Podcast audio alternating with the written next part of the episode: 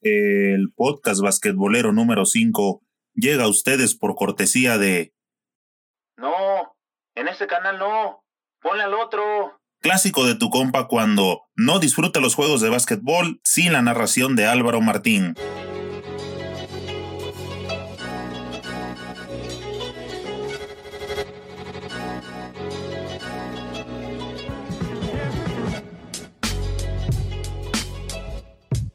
¿Qué pasa, banda basquetbolera? Bienvenidos a Señor Básquet, el canal oficial del deporte ráfaga. Ya casi llegamos a 80 mil suscriptores. Somos la comunidad basquetbolera más grande de toda Latinoamérica. Si aún no te has suscrito, este es el momento de hacerlo para que siempre estés bien informado. Y oficialmente estamos ingresando a la chiquita. Desde tercera dimensión Sangre fría cruza por las venas. Esas frases y muchas otras ya no se escucharán en televisión. Álvaro Martín, el relator emblema de la NBA y la NFL en español, no continuará en ESPN. No hubo un comunicado oficial. El murmullo comenzó la noche del jueves 5 de septiembre del 2019 en las redes sociales y se confirmó en Twitter, donde el puertorriqueño respondió los múltiples mensajes de sus fanáticos alrededor del mundo. Su compañero de pantalla, Carlos Morales, lo confirmó por la misma vía, aunque él seguirá en ESPN porque tiene un año más de contrato. Los aficionados comenzaron a cuestionar al coach Morales, quien a través de su cuenta de Twitter solo dijo que a él no le tocaba abundar en el asunto, pero que sí, lamentablemente la salida de Álvaro de ESPN era verdad. Álvaro Martín estuvo 28 años en ESPN. Arrancó por accidente en la televisión en el año de 1991. Como graduado de Administración Comercial de Harvard Business School, era perito de empresas, entre ellas la cadena estadounidense ESPN. Y un día, para evaluar el potencial de la empresa, le pidieron que escuchara una transmisión de fútbol americano. En el entretiempo, el narrador oficial lo tomó desprevenido y le consultó cuáles eran sus impresiones de la primera mitad. Álvaro le dijo su análisis y no pararía más. Estuvo en 20 finales de la NBA, 21 Super Bowls, varias series mundiales, varias finales de la Copa Stanley y la Copa América de 1992 y 1995. Hasta que hace unos días la cadena ESPN le siguió con la regla de tenerlo cautivo transmitiendo en una cabina a través de un televisor y él no quiso ceder. Definitivamente esa pasión que nos transmite desde los estadios donde suceden las acciones de juego fue la que lo convirtió en el mejor en lo que hace. En medio de una serie de cuestionamientos sobre su futuro, Álvaro decidió poner fin a los rumores. La voz icónica de la NFL y NBA se despide de la empresa. No obstante, se mantendrá en el camino de la NFL, ya que el nuevo proyecto de Álvaro Martín será narrar en español los partidos de los Steelers, arrancando este domingo 8 de septiembre desde Gillette Stadium ya que considera que la NFL se debe narrar desde los estadios, no en otra ciudad o país, aseveró Álvaro en una de sus respuestas en redes sociales. Álvaro tuvo la delicadeza de responder a sus seguidores, quien con mensajes le demostraban su admiración. Pudimos leer en Twitter alguno como el de Estimado Alejandro, no sientas tristeza por mí.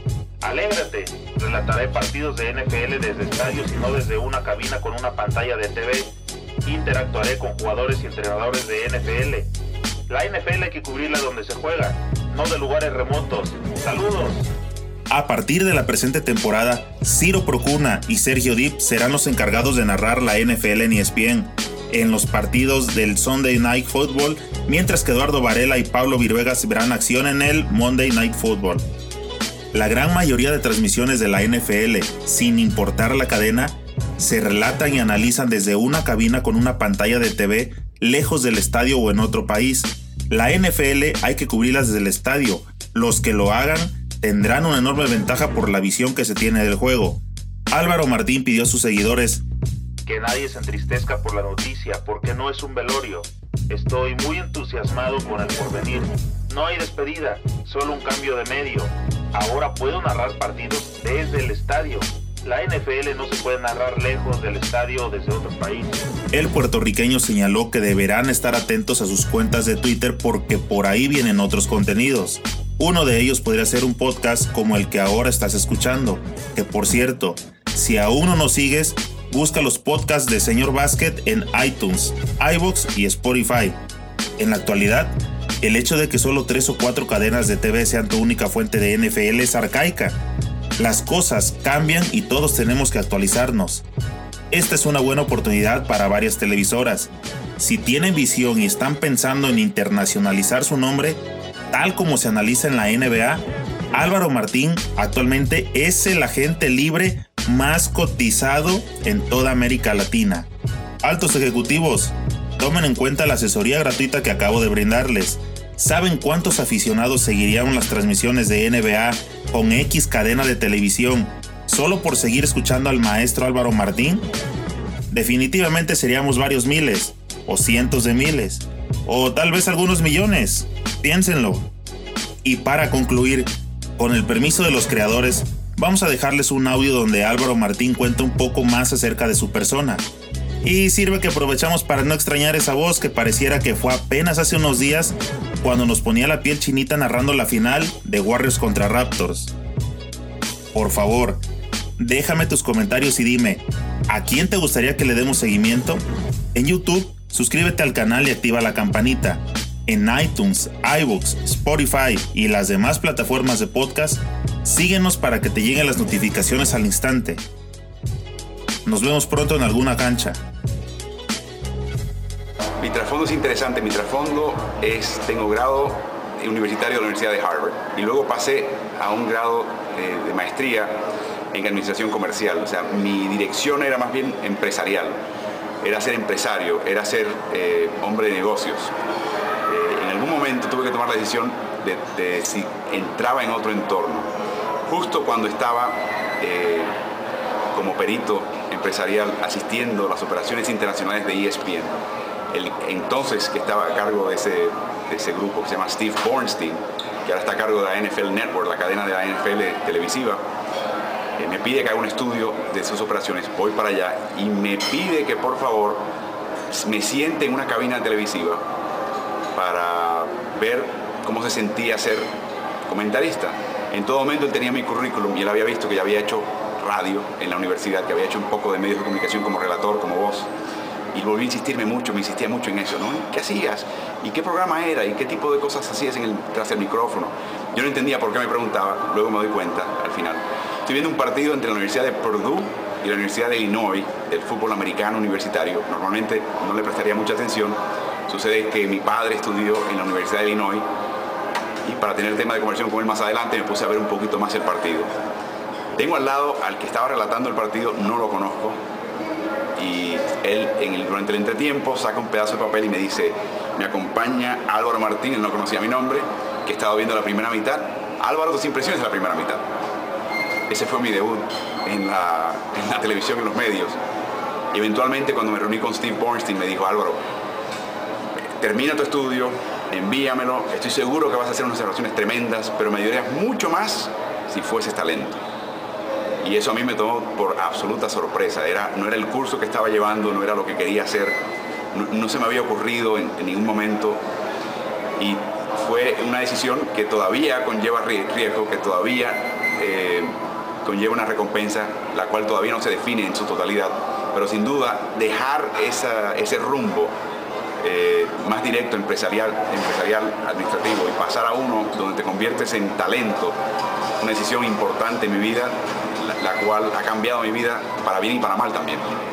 ¿E-, ¿Eras muy fanático de los deportes hasta ese momento o, digamos, los deportes ocupaban un lugar secundario? Leía la sección de deportes, pero no era necesariamente la primera sección del diario que yo leía. O sea, había un conocimiento general, había un entendimiento, un amor general, pero dudo que la gente quizás no se dé cuenta de que no es el tipo de persona que vivía por eso, le importaba, no le importaba el resto del mundo, no le importaba el resto de la sociedad, lo que pasaba en el mundo, no. Mi curiosidad era amplia, mi sed por información era amplia, incluía los deportes, pero no necesariamente de forma principal.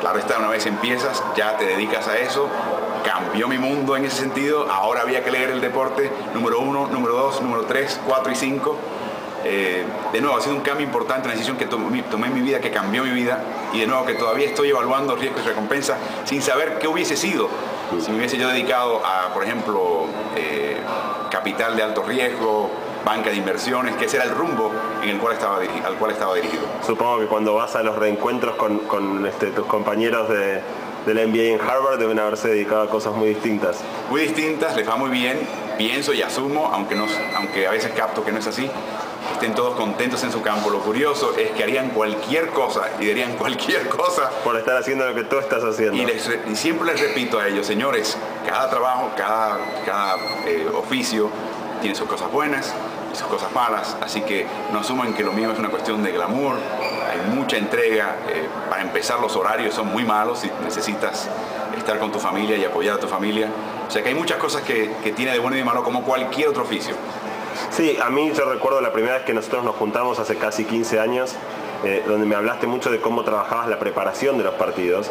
Y para mí fue una revelación, yo no me imaginaba, no, sé si todos los periodistas deportivos harán el trabajo sistemático que tú haces, o si justamente ahí es donde tu, origen como, como hombre de negocios y, analítico se plasma en, tu manera de hacerlo, pero a mí eso siempre me impresionó muchísimo. Me imagino que todos tendrán su sistema y su estilo, pero para mí la preparación es enorme. Es la única manera. A mí, yo odio que situaciones aparezcan en un partido y me sorprendan o sorprendan a mi televidencia. Yo tengo que estar anticipando ese tipo de cosas y creando la situación para que ellos lo puedan disfrutar más. Mientras más yo sepa de algo, más podría anticipar situaciones, presentar el contexto y creo que más provecho le saca el televidente también. Mi actitud en una transmisión es que estoy sentado al lado de mi analista, mi comentarista, tenemos el televisor enfrente y tenemos detrás un sofá con un millón de televidentes escuchándonos. Hay ciertos momentos en que ambos apuntamos a la pantalla y le hablamos a la pantalla. Hay momentos que él y yo hablamos y hay momentos que él y yo nos dirigimos a los que nos están viendo. En un balance, no hay un enfoque en uno, dos o tres. Ese tipo de conversación, ese tipo de, de relato es lo que yo visualizo cada vez que hay un partido. Pero para eso, los que están acá, que son siempre un filtro, tienen que estar muy bien preparados porque tengo que asumir que algunos de los que están acá saben, quizás sepan más que yo o por lo menos tengan la capacidad de entender mejor que yo. Así que tengo que estar al filo, tengo que estar pendientes de ellos también.